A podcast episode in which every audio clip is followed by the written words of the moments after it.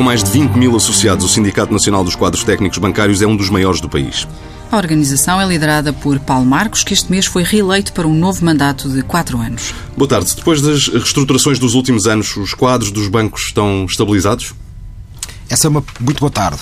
Essa é uma pergunta que se pode dirigir em primeiro lugar aos banqueiros, mas eu posso responder com aquilo que é a nossa visão. Obviamente que a atividade bancária, desde que nasceu na sua forma moderna há cerca de 500 anos, tem evoluído e tem-se reestruturado sucessivamente e reinventado. O que nós dizemos e o que temos vindo a dizer é que a penalização que foi imposta aos bancários em Portugal, até comparando com a média europeia, foi excessiva ou foi maior do que aquilo que nós julgámos que devia ter sido. Portanto, eu penso que os próximos anos, assim como já o ano 2018, são, serão de relativa estabilização no que toca ao número de empregados bancários. Mas quando diz que uh, a penalização foi excessiva, está a referir-se ao, ao, período do resgate financeiro, em que os bancos também uh, tiveram que ser reestruturados?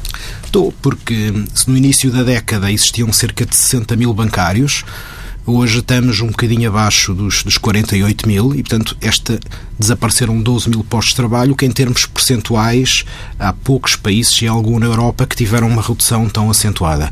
Olhando, por exemplo, para a França, para, para a Alemanha e para outros países, eu diria que têm também economias razoavelmente maduras e sistemas financeiros sofisticados, a perda de emprego foi bastante maior em Portugal. A banca enfrenta novos desafios, como as fintech e outros, e parece estar em reestruturação permanente. Isso pode trazer novidades também no plano laboral? Estamos sempre preparados para o pior dos cenários. Mas, como eu dizia, a banca está em reinvenção desde o tempo dos Médicis. Não é? Aquilo que hoje se dizem que são os novos concorrentes, bom, novos concorrentes, tentativa de empresas a entrarem no domínio de outras, é uma coisa que estamos habituados em todos os domínios da nossa sociedade e da nossa economia. Até eu aí não vejo que haja uma alteração substancial. Também recordar, não é, que os bancos têm uma alta intensidade tecnológica e, portanto, de algum modo são também eles próprios fintechs. Eu diria nada de novo em certo sentido. Os trabalhadores da banca são representados por sindicatos dispersos. Vai ser criado agora um sindicato nacional, constituído pelos sindicatos do Centro, do Sul e das Ilhas, dos profissionais dos seguros e dos trabalhadores da atividade seguradora. Por que é que o seu sindicato eh, não se junta a esta iniciativa? Eu diria há seis sindicatos bancários. Dois dos sindicatos estão em propalado processo de fusão. O meu sindicato e mais dois preferimos fazer uma, ter uma abordagem diferente. Nós acreditamos que fusões são sinónimo de confusões. Aliás, a história moderna ensina-nos que poucas fusões são bem-sucedidas e por isso nós preferimos cooperar naquilo que achamos essencial, uma cooperação e uma concertação estratégica nos domínios laborais e sindicais e agora também a nascer uma cooperação no domínio do mutualismo da saúde e de procurar obter sinergias eh, nos serviços que prestamos associados. Eu diria no fundo, são duas abordagens que são exclusivas nesta fase, em que uns procuram ganhar escala e que outros procuram ganhar sinergias. Nós estamos confortáveis com tentando ganhar sinergias e, e partilhar experiências. Achamos que ficamos mais fortes. Mas o interesse dos trabalhadores não eh, meditaria essa fusão? Ou seja, os trabalhadores não teriam a ganhar se fossem representados a uma só voz? É como digo, eu acho que uma só voz é o que nós temos pugnado. Primeiro, pugnamos para que haja uma só voz nas mesas negociais para poder, para poder conversar, negociar com, com os bancos e achamos desde o primeiro dia que lançamos reptos sucessivos para falarmos uma só voz. Mas olhamos, por exemplo, para os sindicatos da educação. Salvo erro, há 23 sindicatos da educação e todos falam uma só voz do ponto de vista negocial. Isso para nós é que era o verdadeiro valor estratégico. Agora, fundir sindicatos não é tão importante como ter concertação, partilhar uma visão, trocar experiências e, repito, os outros setores indicam-nos que é possível convergir do ponto de vista sindical sem que isso implique. Mas isso, isso significaria, eh, entre os vários sindicatos, eh, haver uma, um, um acordo para que algum deles fosse o porta-voz de todos? Eh, ou comparou com o caso dos professores, haver uma espécie de fan-prof dos, dos uh, trabalhadores do sistema financeiro? Eu acho que no caso da educação, assim como, como no caso da banca, existem três realidades. Existem eh, sindicatos de perfil independente, como o nosso, existem sindicatos ainda de perfil democrático, eu diria mais afetos a uma central sindical, e existem provavelmente sindicatos afetos a uma, a uma terceira sindical. No final, o nosso ADN é muito similar. Procuramos atingir o mesmo tipo de resultados, embora as metodologias sejam diferentes. Eu repito, para não haver dúvidas, não só esta iniciativa de fusão nos parece muito pertinente. Nós achamos que temos mais a oferecer aos nossos sócios, partilhando experiências, juntando esforços e eu, eu acho que o resultado vai ser muito interessante. Há meses chegou a ser ponderada uma greve caso as administrações dos bancos não acolhessem propostas dos trabalhadores. Essa hipótese continua em cima da mesa nesta altura. Quais os bancos com os quais é que é mais difícil negociar? Essa é uma excelente pergunta. Nós organizámos eh, o Sindicato Nacional dos Quase Técnicos Bancários, os Sindicatos Bancários do Norte e o Sindicato Independente da Banca, portanto, estes três sindicatos que estão com uma plataforma de cooperação estratégica, organizaram um conjunto de iniciativas de protesto contra aquilo que estava a ser feito no Banco Comercial Português. E é bom que se diga que nós não temos nada contra nenhum banco, aliás, bem pelo contrário, queremos que a indústria seja saudável e lucrativa, que essa é uma das condições sine qua non para poder fazer a partilha de resultados, mas achávamos que o banco tinha uma prática, no que toca a essa partilha de resultados, estava nos antípodos daquilo que nós achávamos correto e conveniente nomeadamente o Banco Comercial Português, insistia que não tinha condições para fazer aumentos relativos a 2018. Ora, isto era uma coisa perfeitamente desusada, despropositada. Todo o setor bancário tinha acordado com os sindicatos a utilização das tabelas, excetuando o BCP, que estava teimosamente numa posição de negação.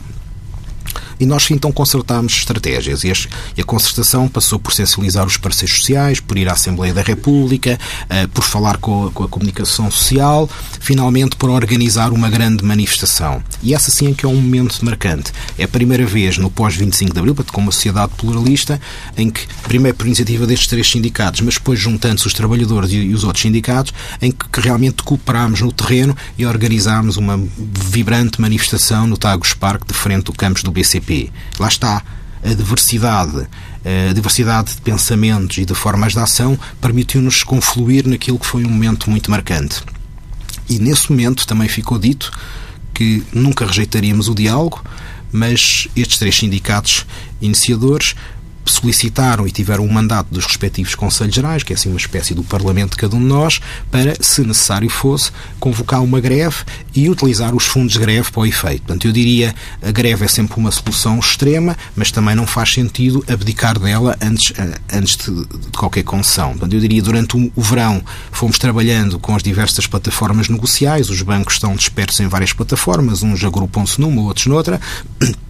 E foi, e foi possível no ano 2019, isso é que era importante, pela primeira vez nos últimos anos e pela segunda vez neste milénio, foi possível que os trabalhadores bancários tivessem, genericamente falando, um aumento real das suas remunerações. Eu diria uma da parte da equação foi conseguida, a outra parte temos um princípio de acordo e um, e um acordo sobre um, um conjunto de itens que vamos continuar a trabalhar agora nas próximas semanas sobre aquilo que nós achamos que deve ser a carreira e uma visão de médio e longo prazo sobre o emprego e a qualificação no setor bancário. Portanto, eu diria... Mas aí já não está a falar especificamente do caso do BCP? Não, não, estou a falar já um bocadinho. No BCP tivemos, tínhamos dois ou três temas. Um era é, é esta, esta renúncia ou esta vontade expressa de não atualizar os, os seus trabalhadores no que toca a 2018, o que nos pareceu despropositado face à dimensão, à qualidade da gestão, à, à, ao, ao franchise da, da marca BCP. Felizmente que a nossa posição conseguiu triunfar.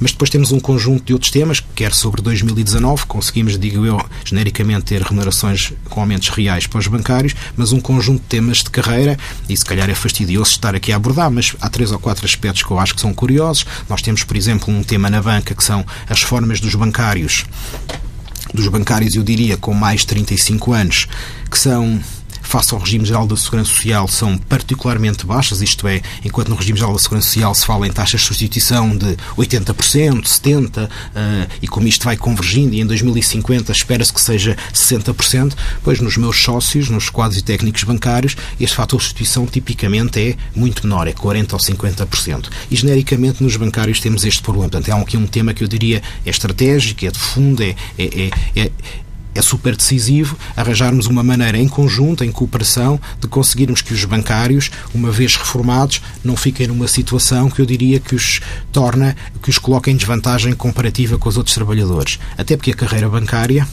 muito especializada, hoje está a ser marcada por um encurtamento em relação àquilo que eram as expectativas. Portanto, se eu diria, ao mesmo tempo que se assiste a um prolongar da, da da carreira teórica até aos 67 anos no regime geral da Segurança Social, na prática alguns setores, fruto da renovação tecnológica, de novas expressões concorrenciais, tratamento das margens e coisas do género, onde de facto a carreira encurta substancialmente. Isso quer dizer que fenómenos de reformas antecipadas são razoavelmente frequentes e se traduz mais uma perda naquilo que é a remuneração em termos de reforma.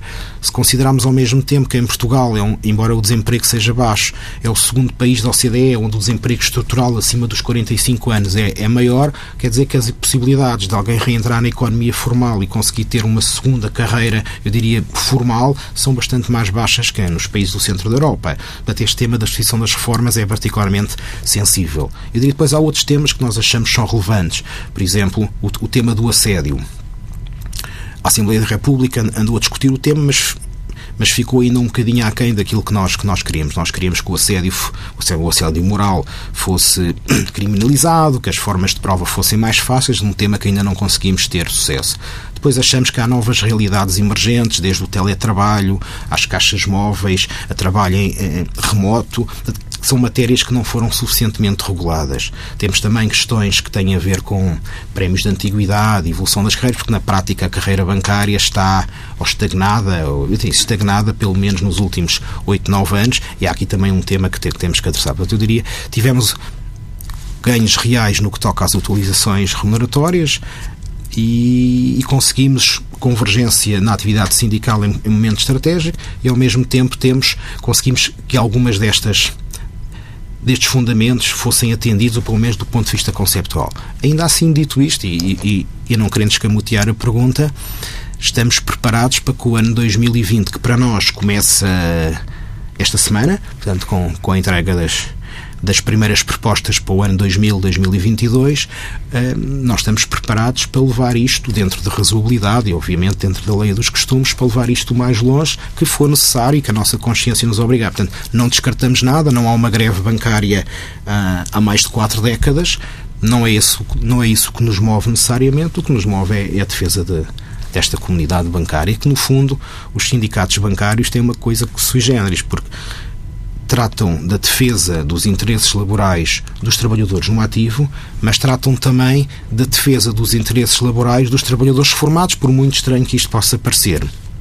As utilizações das reformas dos bancários só serão feitas se os sindicatos tiverem sucesso na negociação coletiva na atualização das tabelas dos ativos, porque as tabelas dos formados e dos ativos estão ligadas, ainda que uma grande parte de, das reformas seja a responsabilidade da Segurança Social. O que é certo é que quando, eh, quando o sistema de, de previdência dos, dos, bancários passou em 2011 para a Segurança Social, não passou nenhuma provisão para fazer os aumentos das formas e, portanto, hoje continuamos irmanados. Além do mais, temos os subsistemas de saúde, os CHAMs, que, que os sindicatos gerem. Portanto, eu diria são quase 200 mil pessoas que gravitam e, e isso torna-nos bastante ciosos do, dos interesses que temos que defender. 200 mil pessoas entre funcionários no ativo e funcionários aposentados. Sim.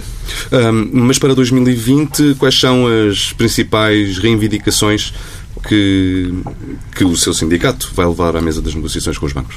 Eu imagino que que aquilo que nós vamos pedir estes três sindicatos que estão convergentes não será substancialmente diferente do que outros procurarão fazer. Portanto, vamos levar uh, o, o, tema das formas dos bancários e como é que nós poderemos mitigar de algum modo este brutal fator de substituição, quer para os que ainda estão a trabalhar, quer para os que estão no ativo. Vamos olhar para, para o tema do desbloqueamento da carreira e vamos olhar para estes temas civilizacionais que têm a ver com estas novas formas de trabalhar. Repito, uh, com a existência da, da vida familiar com a vida profissional, formas de trabalhar mais remotas e acho que temos aqui um conjunto de temas que as empresas portuguesas genericamente ainda veem com alguma relutância, uma vez que o modelo ainda se baseia muito em presença física, em controle de visual. Portanto, acho que há aqui um conjunto de temas que os trabalhadores dos serviços claramente estão, eh, estão necessitados. Uhum.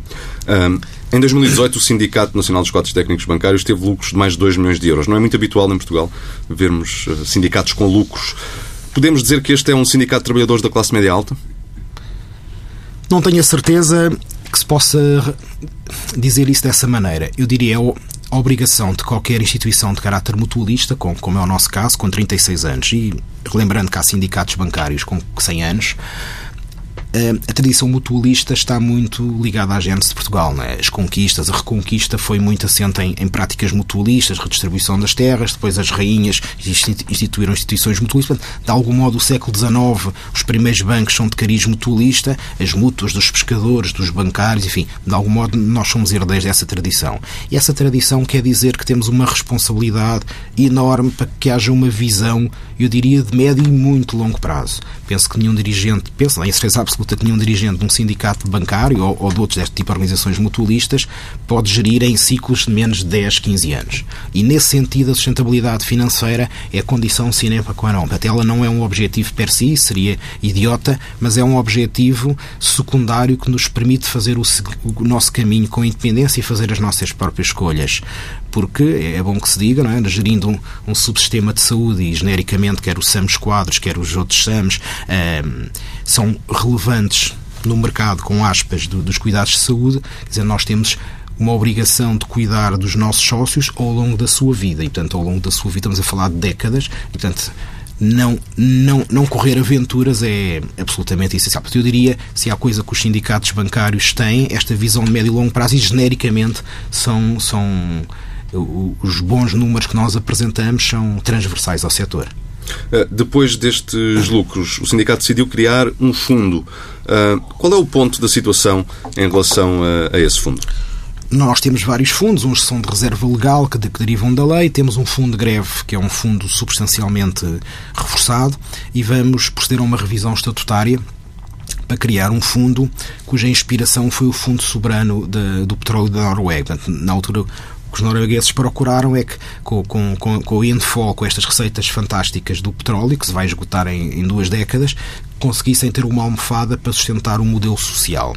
E nós, de algum modo, confrontados com o envelhecimento da classe bancária, a menor intensidade laboral na banca e outras, eu diria, outras, outros temas estruturais que vão impactar a nossa vida, resolvemos fazer também por antecipação a mesma coisa. Portanto, vamos, pedimos autorização e nos foi concedida por unanimidade, vamos fazer uma revisão estatutária que permita não só criar este fundo, dotá-lo, mas também torná-lo imune à gestão do cotidiano. É um bocadinho como o governo norueguês, que não tem capacidade de ir ao fundo petrolífero para pagar uh, o Orçamento Geral do Estado, este sim tem uma visão de médio e longo prazo. Nós vamos criar os mecanismos para que nenhuma equipa, nenhuma direção possa, a seu belo prazer, dispor daquela. Vamos procurar também que isto fique aqui à disposição para que daqui a 5, 10, 15 anos possa servir de estabilizador daquilo que são hoje o atual sistema de saúde dos bancários, do nosso caso o SAMS Quadros, e mantê-lo tanto quanto possível com este padrão de benefícios que nós tanto nos orgulhamos. Portanto, eu diria, é mera prudência criar esta almofada e tornar a almofada almofada relativamente impermeável a interesses curto prazo. Mas tem metas uh, concretas para resultados de, deste fundo? É uma coisa que iremos discutir no, nos próximos meses com os órgãos sociais. Eu não iria adiantar, se calhar numa próxima oportunidade partilharia com, com os ouvintes e com os leitores as nossas visões sobre isto. Depois destes resultados de 2018, mais de 2 milhões de euros, qual é a expectativa para os resultados de 2019? É que sejam globalmente positivos. Portanto, eu, o nosso cenário é, trabalhamos sempre, eu diria, o objetivo é ter resultados marginalmente positivos, é ter resultados marginalmente positivos, hum, às vezes corre melhor, mas eu diria o nosso objetivo é, é, é manter o barco equilibrado. Uh, bom, resultados marginalmente positivos significa piores do que estes 2 milhões de euros? Não, não necessariamente, não necessariamente. Diria que estes 2 milhões de euros são resultados marginalmente positivos? São bons resultados, pá. Nós vinhamos de uma situação com alguma complexidade. Um, tínhamos uma dívida financeira que pagámos. Houve alguns investimentos que eu diria que hoje não parecem estratégicos, à época foram com certeza, portanto eu diria foi foi o resultado possível.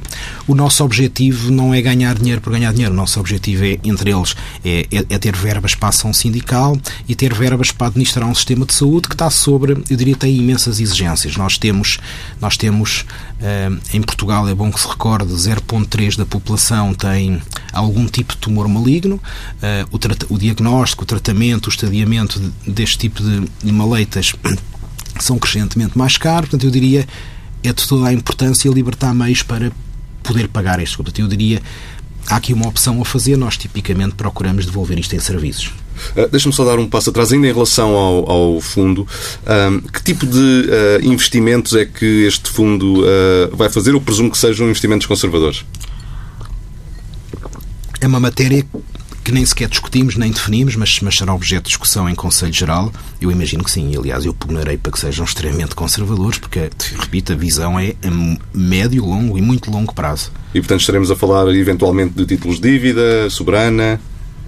Repito, é, é um tema para o qual não, não nos debruçamos, mas, mas eu diria coisas perfeitamente estáveis, não voláteis, com garantia bancária, com garantia soberana, no, no mínimo.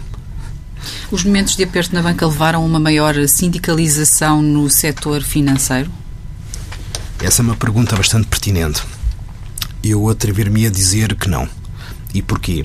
Uh, historicamente, os níveis de sindicalização na banca em Portugal são semelhantes àquilo que encontramos nos países nórdicos, ou seja, há uma grande consciência de classe, até porque, talvez, à semelhança dos nórdicos, os sindicatos bancários uh, são também sindicatos prestadores de serviços, portanto, cuja função não se esgota no tempo de vida útil profissional dos bancários, mas os acompanha, como dizia há pouco, ao longo da sua vida e também acompanha a vida.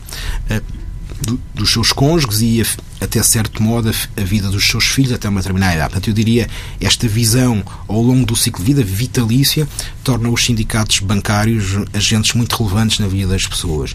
Além disso, eu diria, além da gestão dos sistemas de saúde, além das questões laborais, uh, estes sindicatos continuam a administrar um conjunto de serviços complementares que tornam também muito relevante e uma boa opção económica ser sócio de um sindicato bancário e a taxa de sindicalização na banca anda claramente acima dos 90%, eu diria mais perto dos 100 do que se calhar dos 90%, e não notei que houvesse um acréscimo. Porque, repito, pil, estes pilares já estavam construídos há muitos anos e, portanto, não houve aqui um fenómeno de, de, de pânico súbito. Mas, por outro lado, e, e, e, também respondendo à questão, os nossos serviços, eu diria, sindicais, quer um, na área da do acompanhamento sindical, da negociação coletiva, do protesto que fizemos, da preparação técnica que pomos em cada um dos, dos dossiês negociais na área laboral, o recurso cada vez mais constante aos nossos serviços contencioso laboral e as consultas jurídicas, esses sim tiveram um aumento enorme e que nos obrigou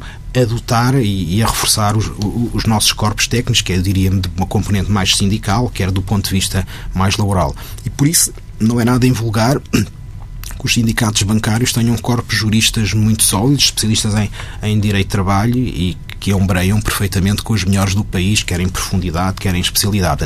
Em certo sentido, mais utilização dos serviços, não de sindicalização, que esta já estava em níveis historicamente elevados. Mas vê o seu sindicato, por exemplo, a servir os trabalhadores das fintechs? Referiu que os bancos também são fintechs. Há uma série de empresas a entrar no setor financeiro com um cariz não bancário.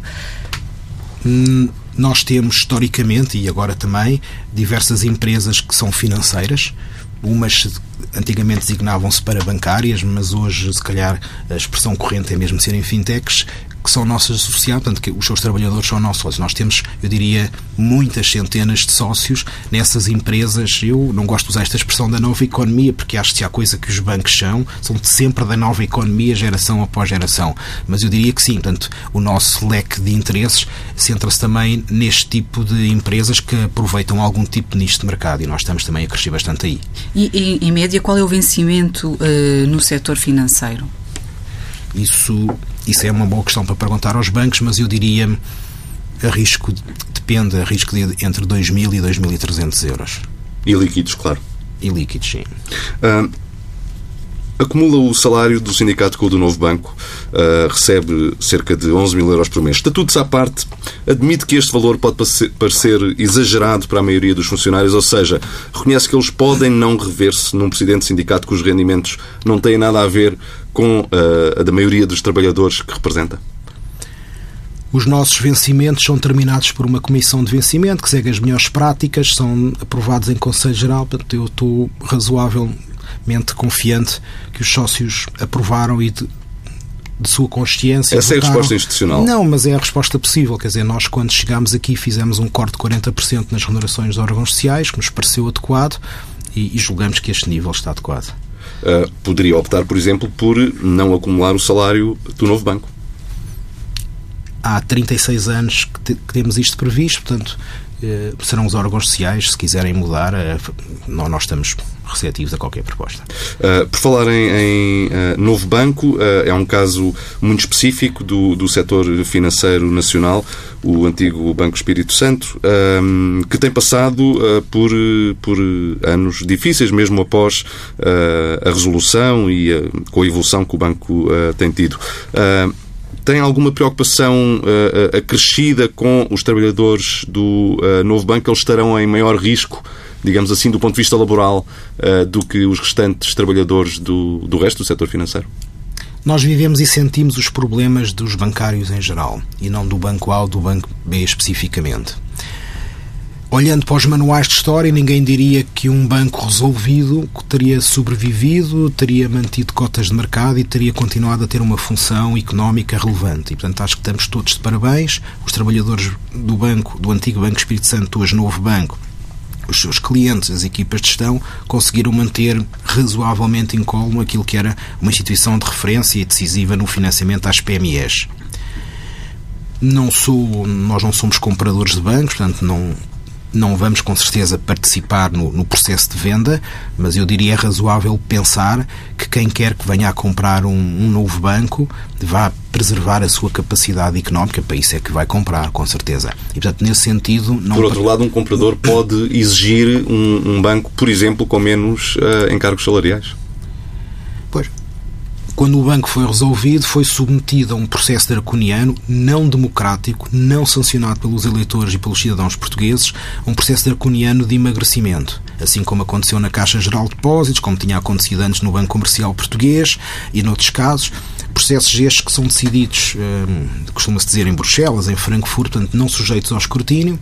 Infelizmente, para todos nós, não há qualquer evidência empírica que a decisão ou este tipo de decisões tomadas por burocracias, por elites, por mais bem preparadas que possam estar ou ser, produza resultados uh, superiores àquilo que seria uma decisão tomada por eleitos democraticamente. Portanto, este é talvez um, dos grandes problemas da construção económica uh, da União Económica uh, e Monetária Europeia. Não tenho nenhuma bola de cristal, mas não antevejo que o novo banco, o Milênio BCP, a Caixa Geral de Depósitos e outros nesta ou noutra configuração acionista venham a perder um papel relevante. E, de facto, se há coisa que os bancos passaram e os bancários foi por um processo, eu diria, de ajustamento doloroso que não encontrou uh, paridade em nenhuma outra geografia.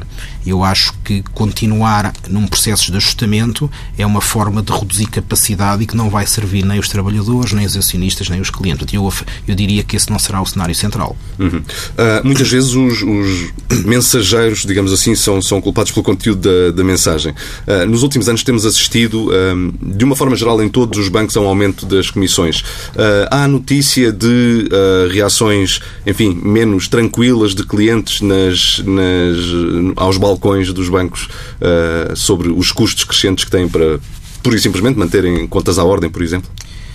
Sabe que os, essa também é uma boa pergunta para os banqueiros, portanto eu vou dar a minha resposta como cidadão e apenas como cidadão e, e não tenho nenhuma informação especial sobre este caso. Pergunto porque uh, seria não. possível que o sindicato tivesse informação sobre isso, que lhe chegasse informação sobre isso. Mas eu, eu acho que valia a pena fazer aqui uma reflexão com os leitores e com os ouvintes. Nada na vida é grátis. A qualidade, o nível de serviço tem custos. E quem acha que é grátis, normalmente uh, acaba por, como se dizia antigamente, se queres uma coisa muito barata, se, então vais, vais ter um macaco que, que vem comer amendoins. E esse é talvez o paradigma. É como a imprensa ou a comunicação social ser grátis. Também é quem forneça grátis. O que, a qualidade do que é fornecido é miserável. Portanto, hoje isto é muito interessante e nós vemos até um conjunto de operadores novos, algumas chamadas de fintechs, que se propõem a oferecer grátis aquilo que a elas custa muito dinheiro. Isso está a causar aqui uma pressão sobre este setor, como imagino sobre muitos outros que intermediam e produzem conteúdos, sejam notícias, música ou outra coisa qualquer, eh, porque esta, esta cultura do gratuito a instalar-se desvaloriza quer os operadores no mercado, quer os seus profissionais. Eu custa-me perceber como é que nós legislamos sobre serviços e sobre o custo que se podem cobrar sobre os serviços, esquecendo que estamos num, num, mercado global onde operadores situados noutras geografias vêm precisamente cobrar aos portugueses uh, por coisas que cá é proibido. Mas eu diria esta é uma reflexão para a sociedade, para que tipo de empresas e de sociedades e de emprego queremos, não é? Porque se queremos impor limitações excessivas a quem opera em Portugal, estamos especialmente a destruir emprego em Portugal e a criar na Irlanda ou noutros sítios fantásticos, mas não em Portugal. E, portanto, voltando à pergunta, não tem informação de não que tem. possam ter existido reações menos tranquilas de clientes? Hum, não sou íntimo desses processos. Obrigado. Obrigado, nós. Passo agora para o comentário de Economia com o professor João Duque. João, bem-vindo. nesta uh, entrevista, o Presidente do Sindicato Nacional dos Quadros Técnicos Bancários uh, mostrou confiança na estabilização do sistema bancário. Do ponto de vista laboral, é disso que estamos a falar. Qual é a tua visão sobre este tema? Bem, uh, acho que ainda não estabilizou. Eu não tenho uma visão tão otimista uh, relativamente a isso, porque uh, nós estamos a sofrer um, um, enorme vendaval, um tornado na área do negócio bancário e, e eu acho que ainda não passou. está longe de passar. E porquê? Porque nós temos em confronto, tipicamente, instituições uh, clássicas, antigas, que fizeram um percurso, e estão a fazer ainda um percurso de ajustamento, mas o ajustamento ainda não acabou porque o percurso ainda não acabou. E não acabou porque as mudanças ao nível da procura dos serviços bancários não acabaram, porque a tecnologia ainda não estabilizou na oferta de, de, de formas de acesso e ainda não estabilizou porque o ataque vindo pela, pelas fintechs, não é? Que, com eh, soluções eh, e, e, propostas altamente desafiantes, eh, também ainda não acabou. E, portanto, tudo isto está em grande convulsão. E o que é que leva a banca tradicional? Uh, em que ponto é que temos a banca tradicional neste momento? Temos a banca muito cheia de pessoas, ainda com muitos balcões, há muita presença física e o mercado está vertiginosamente a correr, mas sem largar também, é preciso compreender isto, mas a correr muito para a área do digital. Basta recordar quantas vezes é que nós vamos agora fisicamente ao banco por ano. Já para não pensar nos mais jovens que nunca vão lá. Nem sabem onde é que é o banco. Para eles o banco está no telemóvel. Uh, e, portanto, de alguma maneira, os próprios bancos clássicos estão a tentar lutar uh, apresentando soluções nesta área. E, portanto, há produtos que estão a, a, portanto, sem fazer publicidade diretamente, há produtos que estão a abrir, há, há bancos que estão a oferecer produtos, já portugueses até, em que a pessoa não precisa de ir ao banco, faz a descarga da app, da aplicação, e através dessa app abre conta, manda digitalmente a cópia do cartão do cidadão, abre-se uma conversa no chat ou visualmente através do Skype e a pessoa está a ver a pessoa no escritório e através disto fecha a conta, abre, fecha, fecha o processo abrindo uma conta e a partir daí tem uma conta aberta. Isto é uma forma completamente diferente de fazer tudo. Aquilo que as pessoas faziam tradicionalmente, quer dizer, é, são precisas muitas pessoas, mas já não é para fazer aquilo que faziam tradicionalmente. Para além disso, ou melhor, agora o que é que é preciso? Muita competência digital, muita formação nas áreas de compliance, isto é, respeito pela legalidade, a verificação dos padrões éticos da instituição face àquilo que estão a fazer, a resposta aos reguladores, que é constante, e, portanto... portanto mais momento, trabalho de back-office, digamos assim, menos front-office.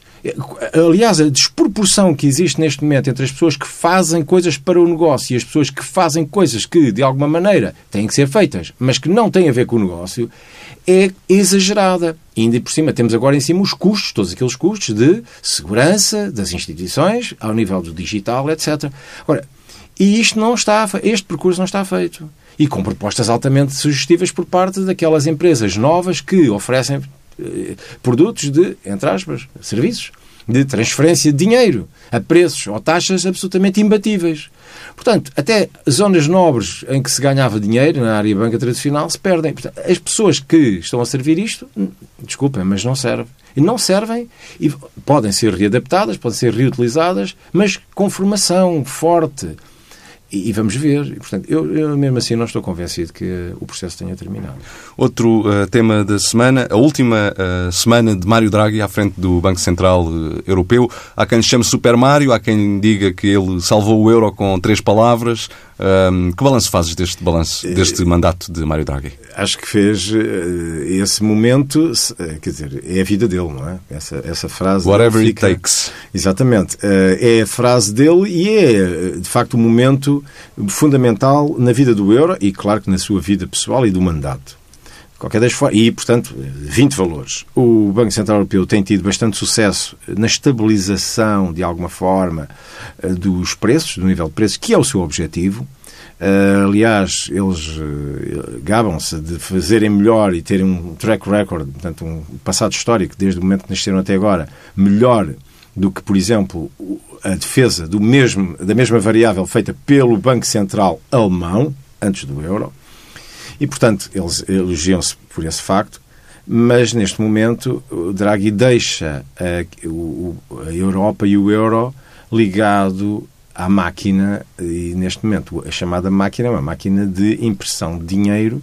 É a bazuca. Que é, que é uma bazuca, mas de forma continuada. E, portanto, aquilo que deveria ser um, um estímulo muito forte durante um período relativamente curto, desejava-se curto espaço de tempo, está a ser prolongado e, portanto, o que nós estamos constantemente a verificar é que o euro está ligado a um medicamento e não saímos disto sem espaço para haver mais, mais doses. Quer dizer, nós Há aqui o, o perigo um do euro ter uma doença crónica em vez de uma doença passageira? Esse é o problema.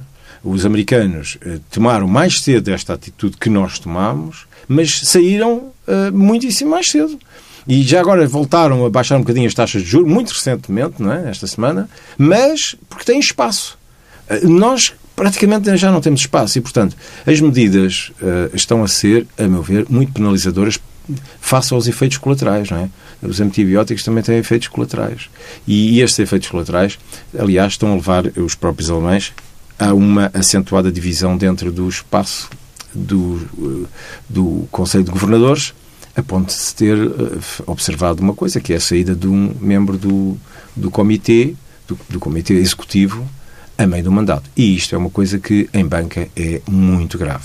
E, portanto, nota-se que é aqui um desfazer, digamos assim, desta unicidade ou desta unidade em torno do euro e começa a observar-se uma clara clivagem entre a orientação alemã e aqueles que mais defendem a política e a continuação da política atual. Obrigado, João. A vida do dinheiro para ler com o Diário de Notícias e o Jornal de Notícias no Dinheiro Vivo aos sábados e para escutar em permanência em tsf.pt.